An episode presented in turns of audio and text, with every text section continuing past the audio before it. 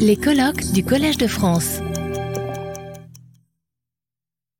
Bon, je ne vais pas abuser de votre patience je vais donner quelques mots de conclusion. Euh, tout à l'heure, il était question de, du mérite du point de vue collectif.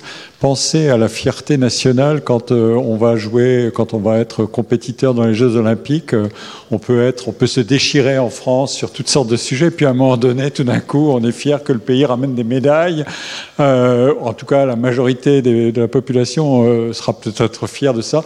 En fait, c'est toujours la même histoire. Il faut fixer les coordonnées de l'individu et du collectif sur sur quel type d'enjeu, etc., etc. Et sans arrêt, on est confronté à ça. La fierté nationale, avoir des grands savants, des médaillés Fields, etc., etc. C'est aussi un index de compétition euh, euh, dans le dans la dimension du mérite, il y a la dimension individuelle, ce qui est bon pour soi euh, et pour, par élargissement successif, pour sa famille, pour les proches et puis ensuite pour la société, euh, effectivement, les, motivations et les, intérêts ne coïncident pas strictement.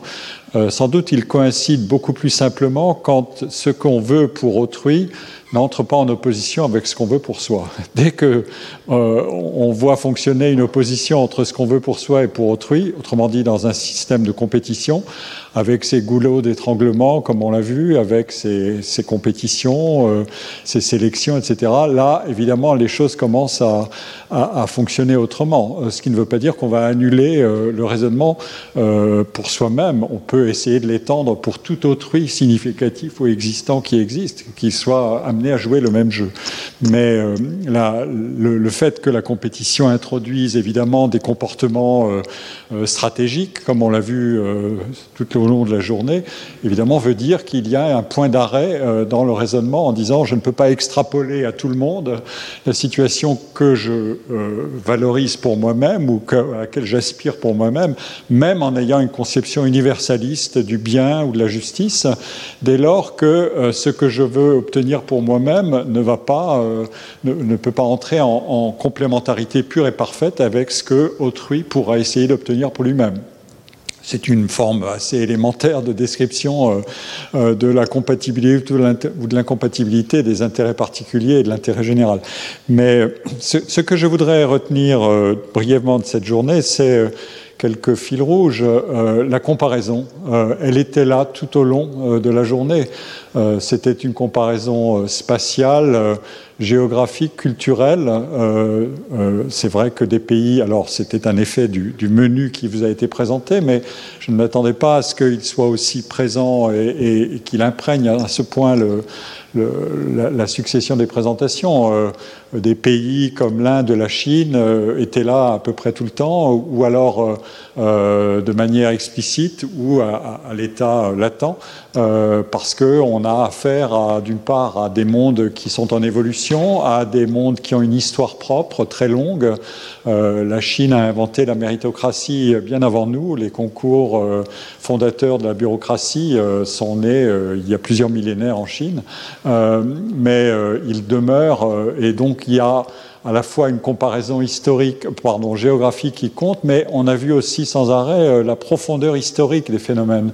Et il y a des effets de, persistance euh, qui sont liés à, à la fois à une certaine rigidité euh, ou, à un fondement des mécanismes euh, sociaux, euh, comment allouer des ressources rares avec des principes justes ou non biaisés, et, et d'autre part, il y a une persistance liée à, l'évolution propre de la dynamique sociale de ces, de ces, de ces mondes-là, et euh, l'exemple aussi de, la France montrait que euh, euh, le principe des concours et le principe de la fonction publique connaît des évolutions, mais en même temps, il revient sans arrêt sur un certain nombre de mécanismes fondamentaux.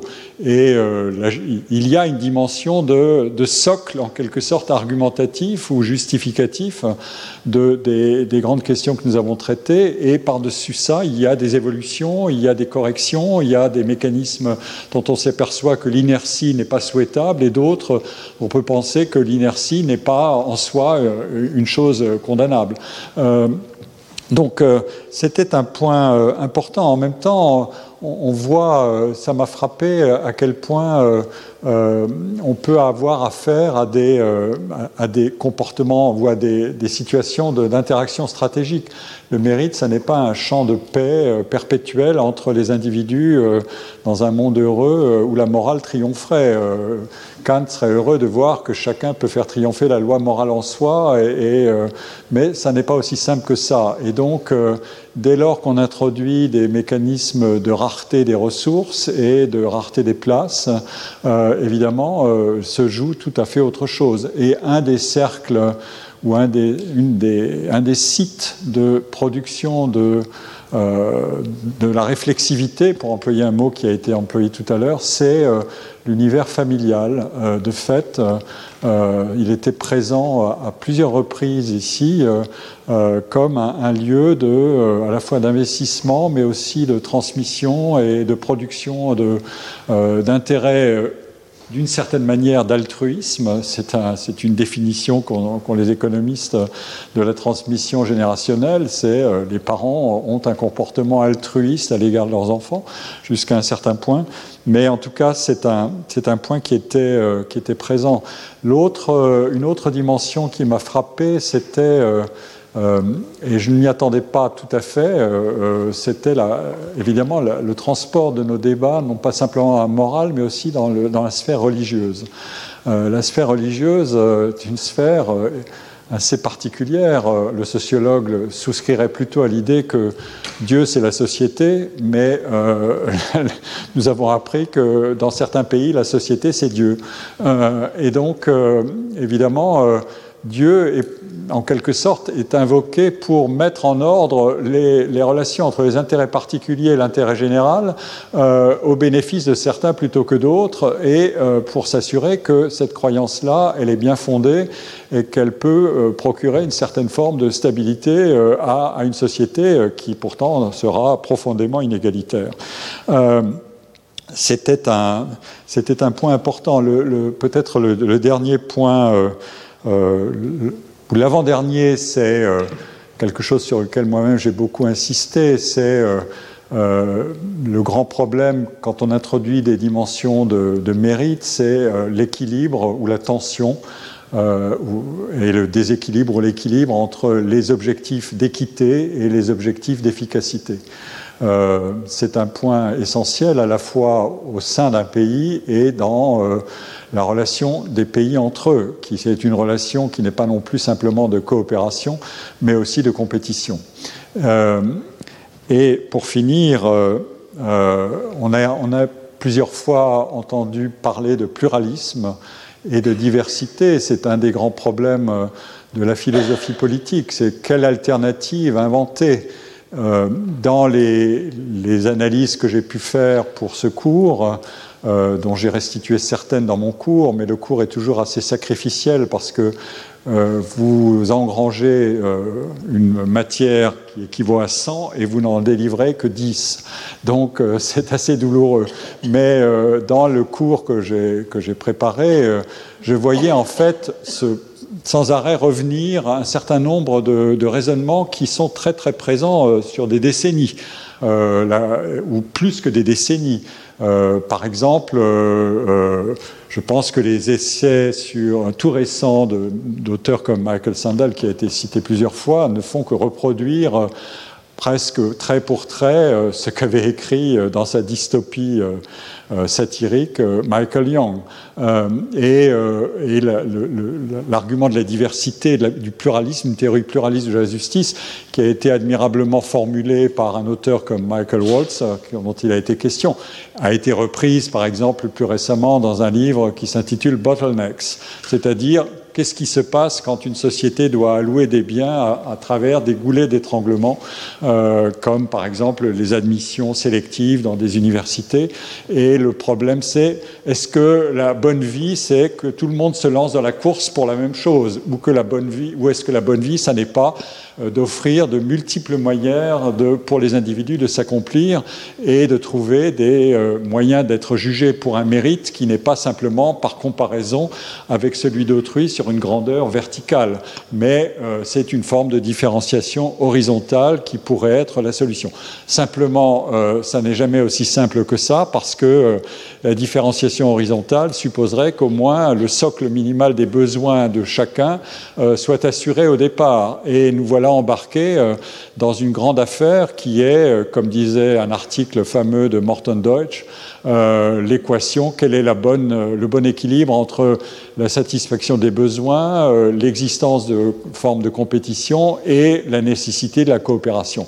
Voilà le, triangle des forces dans lequel nous sommes pris et que nous cherchons à résoudre de différentes manières. les théories pluralistes ont une vertu, c'est qu'elles mettent en évidence évidemment des systèmes de valeurs qu'on ne peut pas aligner sur un principe strictement utilitariste ou euh, simplement décrété comme le bien absolu, euh, anti-utilitariste euh, par, par, définition comme un bien souverain, parce que les individus ont besoin de vivre et qu'ils se satisfont éventuellement de, symboles ou d'applaudissements des travailleurs de la deuxième ligne ou de la première ligne, mais qu'au au bout du compte, euh, euh, la revendication du sens du travail passera aussi par la revendication d'un meilleur salaire.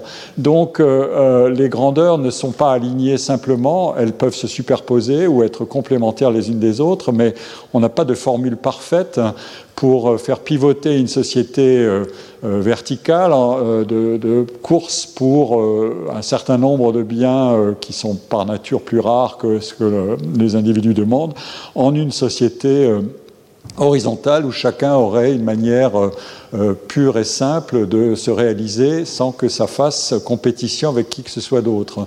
Et la formule ou le problème du mérite est logé à l'intérieur de ça. Euh, je pense que nous l'avons mieux compris au terme de cette journée, dont je me réjouis beaucoup. Et pour finir, je voudrais euh, d'abord remercier tous les participants, les intervenants, euh, euh, qui ont offert, je crois, beaucoup de, richesse à nos débats et, d'enrichissement. Moi, j'ai beaucoup appris. Or, une journée où on apprend quelque chose est une journée volée à l'éternité, comme j'aime à le dire.